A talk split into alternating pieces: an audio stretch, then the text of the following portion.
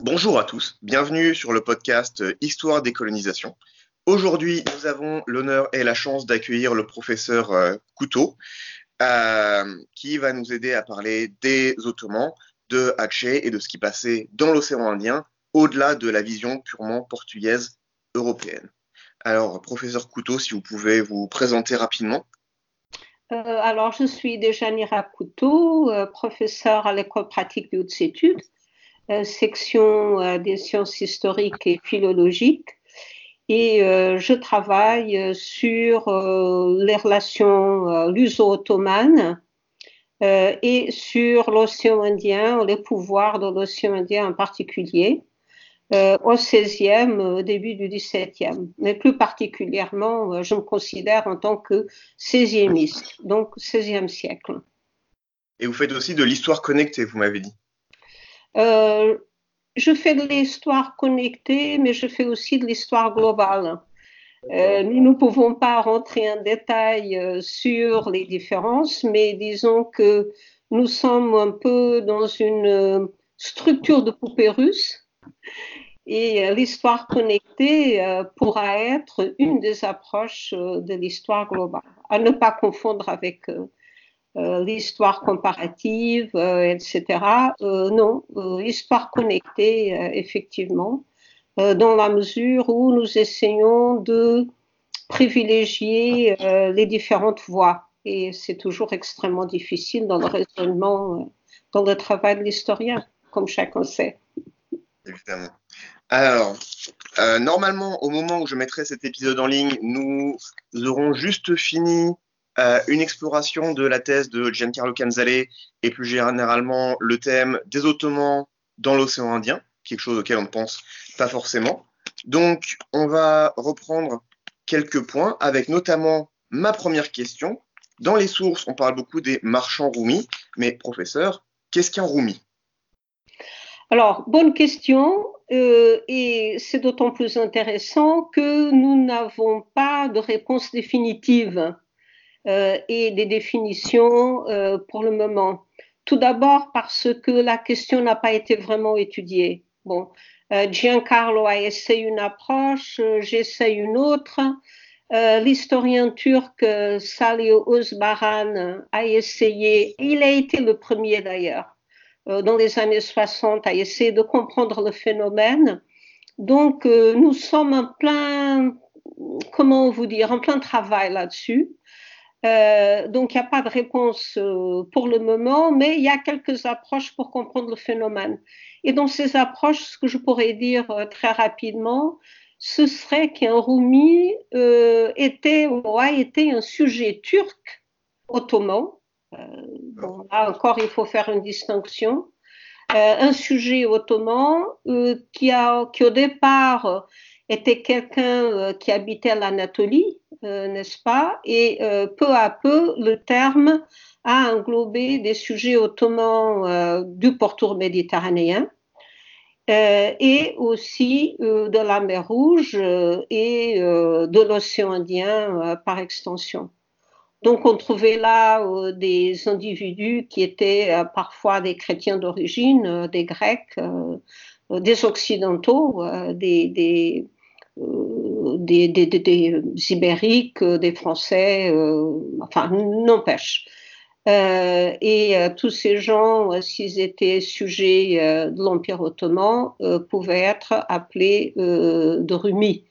Mais pour les Portugais, peu à peu, au cours du, XVIe siècle, le terme Rumi a finalement est devenu quelque chose de, de très commun pour identifier euh, tous les Ottomans, même s'ils n'étaient pas remis, s'ils n'étaient pas originaires ni d'Anatolie, ni du pourtour méditerranéen. Euh, Rumi est aussi devenu un peu euh, le synonyme de corsaire, de pirate, de marchand, donc quelqu'un qui avait de multiples activités liées à la vie maritime et de la Méditerranée orientale et de l'océan Indien, notamment de l'océan Indien occidental. J'ai deux questions par rapport à ce que vous venez de dire. Vous avez dit euh, chrétien d'origine, c'est-à-dire que est-ce que les marchands romis qu'on voit dans l'océan Indien seraient potentiellement encore chrétiens ou est-ce qu'ils seraient convertis euh, Parce que dans votre article euh, Malacca et les Ottomans que vous avez publié en 2015, vous parlez notamment des romis dans les réseaux de la euh, Koutba, c'est-à-dire euh, les réseaux informels musulmans. Alors, est-ce qu'il y a vraiment un lien entre les deux ou est-ce que c'est deux catégories qui sont en définitive plutôt séparées? Euh, non, le problème, c'est que justement, les catégories euh, ne sont pas séparées. Euh, au départ, théoriquement, la tendance, notre tendance en tant qu'historien, ce sera de considérer qu'ils se sont convertis à l'islam. Euh, mais euh, il, faut, euh, il faut faire très attention à ça parce que euh, au détour d'un nouveau document, on peut avoir une surprise. Euh, je vais vous donner un exemple qui est très célèbre dans l'histoire de l'océan Indien, qui est celui de Roja Safar Salman, bon, qui apparaît comme un rumi Bon, aujourd'hui, on sait qu'il était euh, d'origine méditerranéenne. Euh, L'origine est controversée. Euh, il pourrait être, disons, de ce, qui est, de ce qui a été, enfin, de l'Adriatique ou pas. On ne sait pas très bien. mais sa conversion nous apparaît comme acquise, mais nous n'avons pas de preuves. Euh, donc, vous voyez, c'est un statut encore quelque peu incertain à propos des Romis. C'est vrai que cette question de, de, la religion, je la trouve assez complexe parce que dans les sources, notamment par exemple, dans, les, dans les pérégrinations de Pinto et dans d'autres sources, il y a vraiment une tension entre d'un côté, on voit beaucoup de gens qui s'apostasient, euh, d'un côté ou de l'autre, beaucoup de Portugais qui se convertissent musulmans, donc on sent qu'il y a une certaine porosité entre les deux, mais d'un autre côté, en lisant euh, Pinto et en le prenant au premier degré, il y a quand même une certaine, euh, sans dire une haine, il y a quand même un esprit de, de croisade euh, de la part des chrétiens et même, il semble, de la part des musulmans qu'il y a quand même une tension entre les deux. Oui, mais là, il faut aller un peu plus loin dans l'interprétation.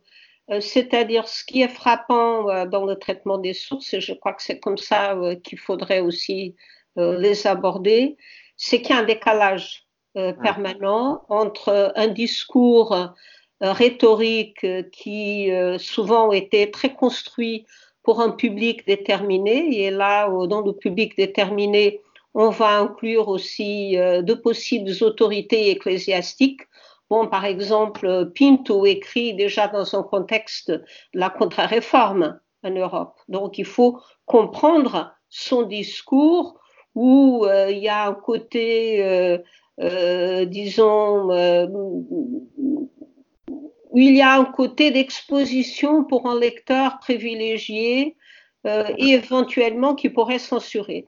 Donc, ce qui a écrit, c'est pour ça que l'interprétation au premier degré est extrêmement dangereuse. Bon, euh, si on pense à Zainuddin qui a écrit au XVIe siècle euh, La foudre sous le Yémen, qui est un texte absolument extraordinaire écrit par un musulman euh, pour comprendre justement la présence des Ottomans au Yémen et aussi les rapports avec les Portugais, eh bien là aussi on est devant un, un discours très construit qu'il faut déconstruire et surtout euh, décoder.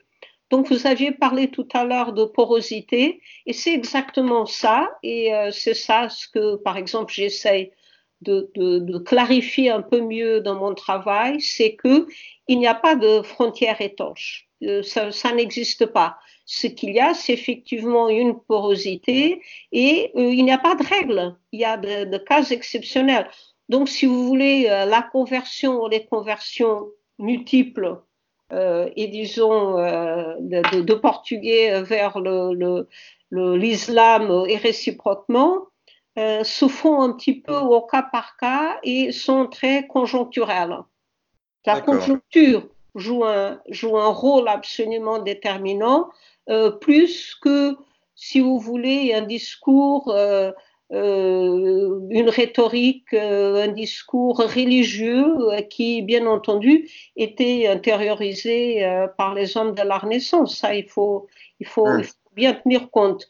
Mais les réalités du terrain, très très souvent, dictent les comportements et dans ce cas précis, la conversion et, ça, en dépit euh, de tout un niveau euh, de discours, euh, disons, d'antagonisme religieux puisque c'est de ça qu'on parle. Donc pour comprendre la psyché, on comprend bien que sur le terrain, c'est plus, c'est assez pour eux. Mais est-ce que c'est pour eux, et ça va être une question un peu compliquée parce que ils ne ressentent pas de différence particulière entre les religions, ou est-ce que au final ils s'en fichent et ne sont pas vraiment religieux?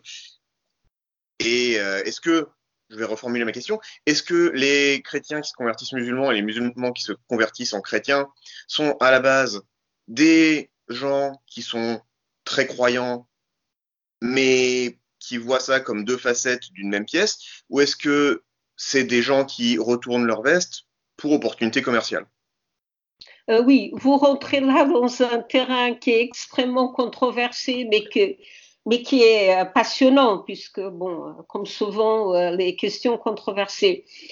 Moi, j'aurais tendance, c'est ce que j'essaie aussi de continuer dans mon travail, à questionner un problème qui me semble vraiment extrêmement important, qui est celui de l'identité.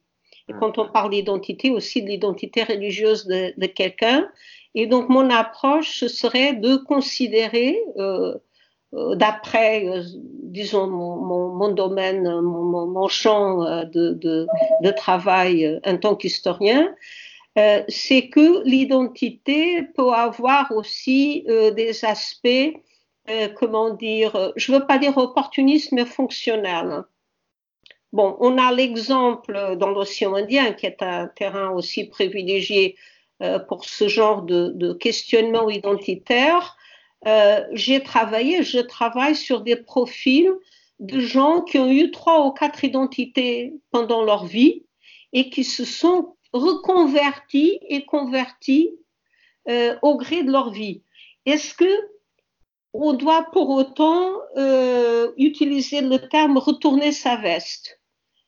Ouais. Je, parce que quand vous dites retourner la veste, vous employez, vous êtes déjà dans un registre de, de, de jugement. Oui, oui. Bien entendu. Bon, euh, c'est comme parler de corruption au XVIe siècle. Bon, il faut, faut voir ça aussi avec un peu les yeux de, de, de l'époque, si possible. Euh, donc, je ne parlerai pas de retournement de veste, mais je parlerai d'une flexibilité de l'identité et de l'identité religieuse. Et c'est ça qu'il faut voir, hein, un, disons, dans le soubassement, si vous voyez, dans le socle euh, de la question euh, des conversions. C'est-à-dire qu'on pouvait passer d'une religion à l'autre en adoptant des nouveaux codes, ce qui arrive quand on se convertit euh, à une nouvelle religion. Pensez par exemple à un chrétien qui se convertit au judaïsme aujourd'hui. Bon, il assume pas, euh, il, ne, renonce pas entièrement à son identité, mais il, va acquérir un, une nouvelle identité à travers toute une série de pratiques religieuses, euh, de, de, de, connaissances de la langue. Eh bien, à l'époque, il se passait la même chose. Donc, j'ai le cas j'ai travaillé sur plusieurs cas, donc euh, deux particulièrement intéressants en Inde, deux Portugais qui se sont convertis à l'islam, qui ensuite se sont convertis à l'hindouisme. Bon. Euh, de l'hindouisme sont revenus à l'islam et de l'islam à nouveau au christianisme, dans, le, dans l'itinéraire de vie. Vous voyez Donc, euh, je vais utiliser un terme qui est aussi controversé parce que jusqu'à maintenant, il a toujours appliqué une histoire religieuse aux jésuites, mais je crois que le terme n'est pas complètement à, exclure, c'est le terme d'accommodation. Hum. Nous avons traité les jésuites, nous avons fait toute une série sur euh, François Xavier au Japon. Donc, euh, alors voilà, la, question de l'accommodation des, des, jésuites, bon, ce qui signifie rentrer euh, dans une autre religion, comprendre un style de vie, des pratiques, des rituels, et l'identité évidemment est une sorte de lien dans, dans, dans tout ça. Euh, et donc c'est possible. Et euh, ce que la, documentation, ce qu'elle nous dit, c'est que euh, il y avait ce genre de parcours identitaire. Bon, un Méditerranée aussi. Donc peut-être moins compliqué parce que moins de voilà de, spectre religieux. Mais quand vous allez en Asie, euh, la question déjà au XVIe siècle se posait vraiment euh, dans toute sa splendeur, si j'ose dire. Hein. Vous voyez, au moins trois religions et on pouvait effectivement euh, remonter ou participer à, de différents champs religieux sans perdre pour autant son identité. Donc, vous voyez, je, je crois que là, euh, quand on parle de conversion, euh, conversion religieuse, euh, je crois qu'il faut tenir compte de cette question de la flexibilité de l'identité elle-même, pour les capacités de l'individu à assumer cette flexibilité. Professeur, je vous remercie de cette réponse passionnante. comme je sais que vous n'avez pas beaucoup de temps, on va avancer sur un autre sujet. Vous avez dit que donc ces marchands remis sont parfois euh, corsaires, marchands, et donc ont des rôles différents. C'est des choses qu'on voit aussi très souvent euh, chez les Portugais, où les nefs commerciales portugaises sont en général plutôt bien armées, et le rôle de euh, corsaire, c'est un terme assez généreux pour ceux qui le font parfois, et de marchand, est en général lui aussi assez poreux. La question est donc, est-ce que ce sont des pratiques qui sont en miroir et qui résultent euh, des Portugais qui auraient fait une brutalisation du champ commercial de l'océan Indien ou est-ce que ce n'est qu'une continuation de pratiques déjà existantes? En gros, est-ce que avant l'arrivée des Portugais, ce n'était que des marchands dans un environnement relativement pacifique et c'est les Portugais qui ont ajouté euh, beaucoup de piraterie et violence ou est-ce que c'était déjà comme ça avant et c'est juste un acteur de plus? Alors là, on est aussi au, cœur d'une question euh, qui a fait couler euh, beaucoup d'encre. Ma réponse serait, c'est une continuité. Je sais qu'il y a un discours idéologique qui a été tenu et qui est toujours tenu, notamment en Inde. Je pense aux travaux de quelqu'un comme Chaudhuri et d'autres qui ont voulu que la violence et la brutalité aient été euh, introduites par les Occidentaux. Et donc les Portugais, dans ce cas de figure, euh, sont un peu sur la sellette puisqu'ils ont été les premiers, euh, les Italiens qui, qui, sont venus, dans l'océan Indien à la fin du Moyen Âge n'étaient pas, disons, numériquement intéressants. Enfin, ils étaient vraiment très peu nombreux. Donc c'est les Portugais. donc je m'inscris vraiment euh, je crois que c'est une question euh, qui ne peut pas être abordée euh, de façon simplificatrice. Hum. Et donc, en d'autres mots, je dirais continuité. Les, les, Portugais ont eu effectivement des actes de brutalité, sans doute.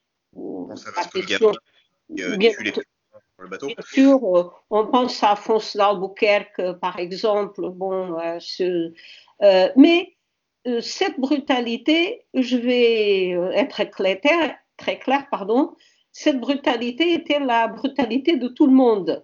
D'accord. Absolument tout le monde. je travaille en ce moment sur les pirates non occidentaux dans l'océan Indien au XVIe siècle. et qu'est-ce qu'il en sort? Des sources il en sort que euh, il y avait un code dans l'histoire maritime pour se faire, vous connaissez un peu le, problème, pour se faire respecter un maire, c'est un, c'est un univers particulièrement dur, eh bien, il faut pas être entendre. Et effectivement, les, les Portugais, d'ailleurs, ils ont appris pas mal de, disons, de techniques et de, de un certain nombre de comportements, euh, parce que là aussi, la porosité était énorme. Euh, C'est-à-dire que il faut tenir compte du fait que dans l'océan Indien, parce qu'ils n'ont jamais été assez nombreux, les Portugais ont souvent intégré des équipages euh, qui étaient euh, des, des, des, gens euh, des, du pourtour de l'océan Indien. Donc, euh, euh, disons, les capitaines étaient souvent des Portugais et pas toujours. Vous voyez, donc c'était un univers où on se mélangeait énormément, bien qu'il y ait eu toujours des hiérarchies à bord, bien entendu, mais les pratiques, quand on parle d'une certaine violence, notamment à l'égard des, des, des, populations riveraines, euh, eh bien, euh, ça, ça, ça se passait, euh, euh disons, il y, a, il y, a, eu une continuité, euh, certainement. Ce qui, ce qui n'exclut parfois euh, quelques épisodes qui ont laissé des traces dans les sources, mais là aussi, on peut contrebalancer ces épisodes de violence dans les sources avec des épisodes euh, de non-violence, euh, de rencontres qu'on trouve aussi dans les sources.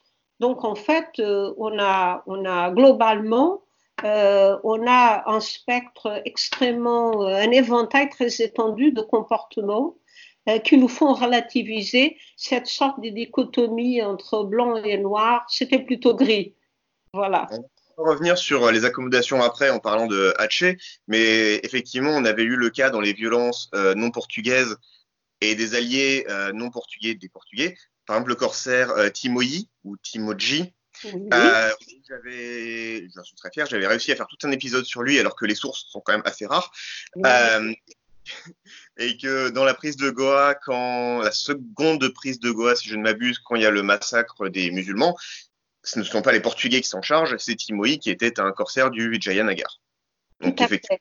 Oui, oui, oui. C'est un exemple parce que toujours en raison de, de, du manque de, disons, de, Portugais, de, disons de la faiblesse démographique, de, disons de la présence portugaise dans l'océan Indien, euh, les Portugais euh, faisaient appel euh, aux auxiliaires. Et, et c'est très intéressant parce que cette dynamique a duré jusqu'à la colonisation du XXe siècle, du XIXe du XXe.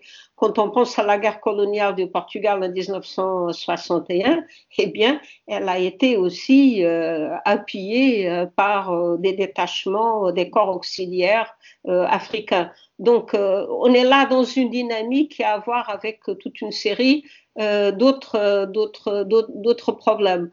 Donc, dans le cas Timoja, Timoji est un cas extrêmement connu. Toute la famille de ces pirates, ces familles de pirates maracars, euh, n'est-ce pas, de, de, disons de la région de, de Calicut, euh, du sud de l'Inde, euh, fournissent des, exemples, euh, disons d'une certaine, d'un rapport spécifique avec les Portugais euh, eh bien, je, crois que ça permet aussi euh, justement de relativiser, de rééquilibrer.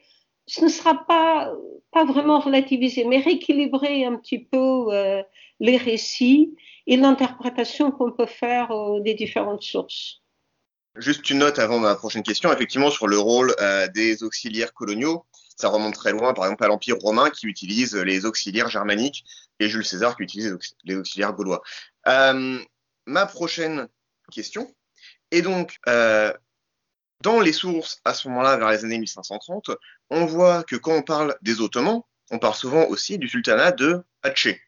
-hmm. euh, donc vers euh, l'Indonésie, vers le détroit de Malacca. Qu'est-ce que vous pouvez nous dire sur Aceh? Qui sont-ils? Comment ils s'inscrivent dans ces dynamiques? Euh, Aceh a été très important euh, dans le détroit de Malacca, euh, aussi parce que le détroit de Malacca euh, était lui-même extrêmement important. En fait, l'importance du sultanat vient du fait que c'est la, partie septentrionale de, l'île et donc il contrôlait le passage. Et, et bien, ce détroit, c'est comme les détroits d'Ormuz, n'est-ce pas Les marchandises euh, tous les produits euh, qui venaient de Chine euh, et disons et du Japon, enfin de toutes ces parties, cette partie du monde, passaient par surtout passaient par le détroit pas exclusivement par le détroit, mais enfin, grosso modo, par, par le détroit. Alors ça, c'est la première question. Donc, le rôle de, de, de contrôle d'un détroit qui va donner énormément d'importance à Tché. Euh, la deuxième question, euh, euh, disons liée à l'importance d'Alger, c'est la question de la production du poivre, n'est-ce pas? Parce que bon, les Portugais, bon, le poivre, évidemment, il circulait dans l'océan Indien occidental et oriental depuis depuis toujours. Bien, le, les Romains, vous venez de parler des Romains, étaient des, grands consommateurs de ces épices surtout euh, les légionnaires euh, euh, stationnés en Angleterre dans d'autres parties de, de, l'Europe. Donc, l'importance du poivre, oui, l'importance du poivre était absolument fondamentale, enfin cruciale. Enfin, il fallait absolument contrôler ce commerce du poivre. Et je pense que l'importance d'Alger vient du fait que les sultans euh, très rapidement, mais probablement en raison de la présence de leur communauté euh, marchande étrangère, euh, n'est-ce pas, les Kening, les Chétis, toutes ces communautés de l'océan Indien, peu à peu vont développer les plantations de poivre, vont devenir, dans la deuxième partie du XVIe siècle, un grand producteur de poivre, et c'est ça le point intéressant de l'importance d'Atché, c'est que les circuits euh, commandés euh, par Aceh vont peu à peu remplacer euh, la production du poivre de l'Inde du Sud, qui était, disons, la production exploitée par les Portugais au début du XVIe siècle. Donc, on voit se superposer, n'est-ce pas, deux époques, deux circuits, et effectivement, l'essor d'Aceh qui est lié à la deuxième euh, moitié du XVIe siècle, eh bien, l'essor d'Atché, euh, c'est euh, l'essor de, de, de, de l'exploitation de poivre et du commerce du poivre vers l'ouest, mais aussi vers, vers l'est, n'est-ce pas, vers la Chine. il faut avoir une vision globale du commerce du poivre, non seulement, comment dire, euh, non seulement au niveau euh, des, puissances de l'océan Indien, mais euh, au de l'Europe, mais aussi par exemple l'Empire ottoman, hein, n'est-ce pas? Tout le monde consommait du poivre en, tant qu'épice. Donc l'essor, l'importance de la c'est ça. On peut aussi rajouter le fait que les sultanats de la région vont utiliser la route des Maldives qui permet d'éviter les bases maritimes portugaises et donc le blocus portugais sur la mer Rouge. Tout à fait. Mais je crois qu'il faut un petit peu désacraliser, relativiser le blocus portugais euh, de la mer Rouge, comme d'ailleurs tout blocus dans l'océan Indien. Euh, il faut aussi garder à l'esprit euh, l'étendue de l'océan Indien. Les Portugais avaient effectivement des flottes marchandes et, des flottes militaires, bien sûr, un certain nombre de navires, mais il faut vraiment relativiser. Euh, ils n'ont jamais été capables, ils n'ont jamais réussi à imposer le blocus de la mer Rouge. Bon, de temps en temps, euh, ils sont, sont arrivés à, à, avoir un certain pouvoir de nuisance, euh, disons, euh, par rapport à, à, au, disons, au chargement de poivre qui arrivait à mer, à mer Rouge.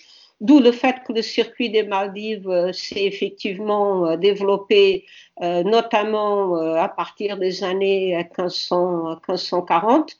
Euh, bien, mais, il faut relativiser parce que pour les musulmans qui choisissaient la voie des Maldives, les Maldives étaient aussi autant de petits marchés, mais enfin un chapelet de marchés possibles pour leurs marchandises et pour le poivre. Donc la crainte du blocus portugais, il faut aussi, euh, je crois, il faut aussi le, relativiser.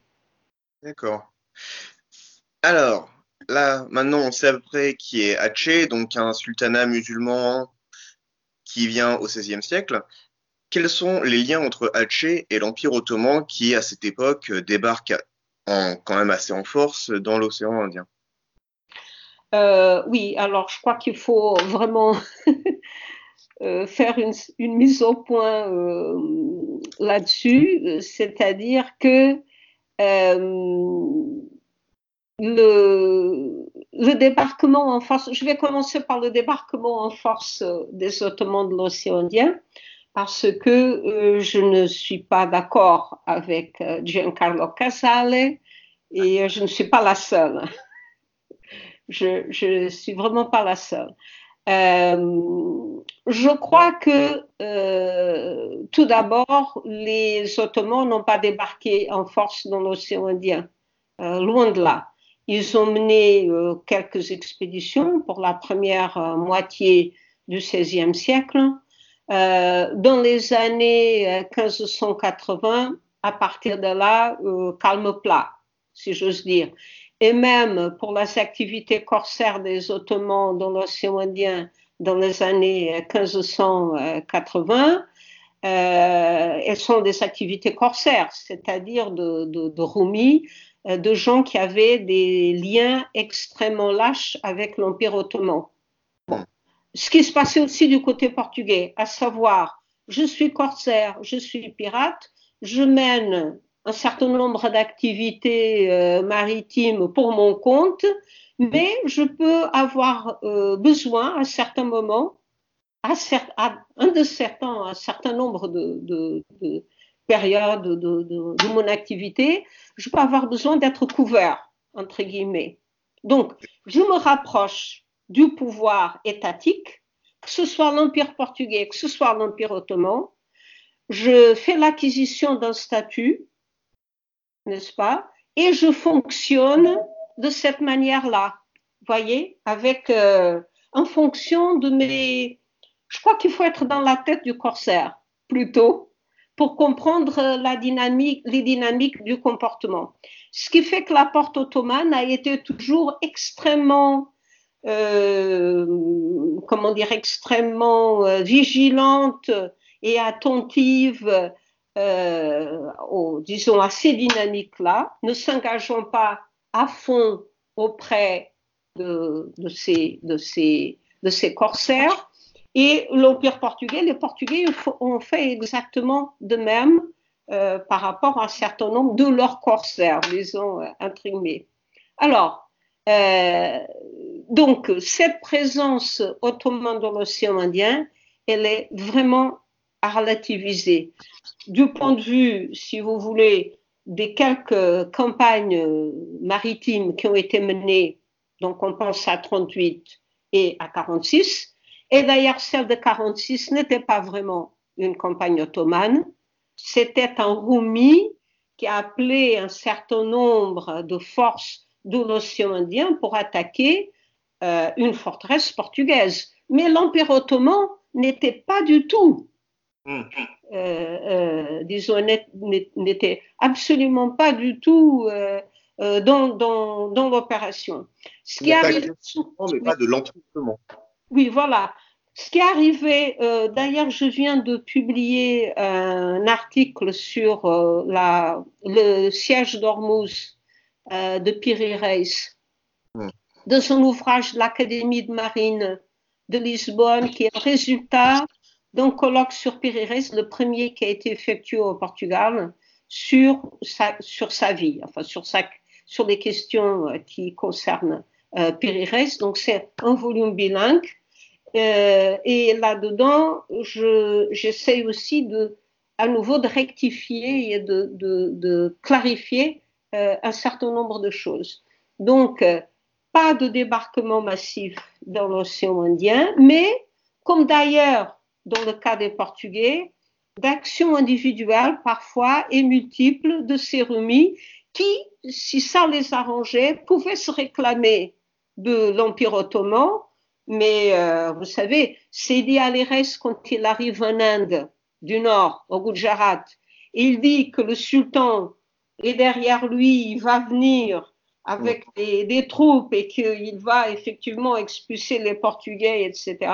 Bon, euh, il se fait, euh, il l'écrit d'ailleurs hein, dans son dans son dans son texte. Il écrit Sidi, il n'est pas, il n'est pas, on se moque de lui euh, mm. carrément parce qu'on sent très bien qu'il invoque la puissance du tout-puissant euh, sultan euh, d'Istanbul, mais euh, c'est un peu pour donner le change, voyez-vous. Ouais. Et il le dit lui-même. Donc, c'est très clair. Donc, là-dessus, il faut relativiser. Alors, pour revenir à la question d'Aceh, pourquoi il, et je crois que j'ai un petit peu aussi clarifié ça dans l'article. Euh, pourquoi ils font appel à la porte ottomane? Alors, euh, c'est relativement simple. Ils sont, lui-même, ils ont des ambitions politiques dans la zone. D'ailleurs, ils vont les matérialiser quelques années après l'intervention euh, des, Portugais, comme Malacca, disons la présence des Portugais à Malacca, Malacca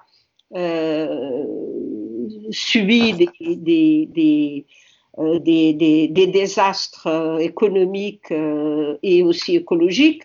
Donc, disons que l'étoile de Malacca pâlit, l'étoile du Malacca portugais, n'est-ce pas, de, ce grand centre marchand. et donc, Aceh est dans une dynamique d'expansion territoriale et politique, ce qui va de pair avec ses ambitions au niveau du contrôle du commerce du poivre. Donc, en tant que musulman, l'Empire ottoman était vraiment euh, la référence qui s'imposait. Avant les Ottomans, ils auraient fait certainement appel, comme d'ailleurs on a beaucoup fait appel dans l'océan Indien euh, avant la conquête de l'Égypte en 1517, on a fait appel aux Mamelouks. Donc, en fait, l'Empire ottoman apparaît comme l'héritier de droit des Mamelouks, donc du sultan Mamelouk, n'est-ce pas, qui, avant les musulmans, contrôlait, lui, le commerce du poivre arrivant euh, à mer Rouge et donc à, Méditerranée. Euh, donc, ces choses-là se perpétuent, n'est-ce pas, des mémoires politiques. Donc, pour Hadjé, les Ottomans sont les héritiers de l'Empire mamelouk, sont les musulmans, c'est le grand sultan, et c'est à eux qu'il convient de faire appel pour essayer de euh, expulser, vaincre, euh, en tout cas de, de, de menacer euh, les, les, Portugais. Enfin, je simplifie un peu, mais grosso modo, c'est une question d'ascension politique et d'ambition politique dans le détroit de Malacca. Écoutez, ça me paraît pas mal. Le mot de la fin? Euh, le mot de la fin, c'est euh, il y a beaucoup à faire. euh, heureusement, parce que le mot de la fin, c'est, ce serait pour dire que il reste encore énormément de documentation dans beaucoup de langues de l'océan Indien. Et justement, l'histoire connectée et, et l'approche que nous espérons continuer, enfin, pouvoir continuer à développer, c'est de tenir compte de toutes les documentations de façon à effectivement combattre euh, un ethnocentrisme euh, qui ne dit pas euh, forcément son nom. Mais je veux dire que il convient effectivement de donner une voix aux archives. Il y a, disons, à tous ces pouvoirs autour de l'océan Indien euh, parce qu'il ne suffit pas de remplacer, euh, si vous voulez, euh, des autorités politiques euh, hégémoniques et impériales. Il ne suffit pas de remplacer l'une par l'autre. Et là, le mot de la fin, ce serait dans l'océan Indien, on a eu les Portugais en tant qu'occidentaux, on a eu les Ottomans qui sont aussi des Occidentaux, il faut tenir compte de ce qui a été euh, l'Empire ottoman. Et donc, euh, les pouvoirs euh, de l'océan Indien ont été subalternisés et apparaissent un petit peu comme euh, le décor. Or, ils ne sont pas le décor et euh, ils sont les agents, ils ont un rôle extrêmement important euh, dans cette histoire qui s'est fait euh, très souvent au niveau euh, local, régional, euh, bien sûr. Et donc, euh, le mot de la fin, c'est l'histoire globale est aussi une micro-histoire. Et c'est aussi une histoire euh, locale et une histoire euh, régionale. Et donc, c'est par euh, cette micro-histoire qu'on peut arriver au global et peut-être pas euh, l'inverse. Voilà.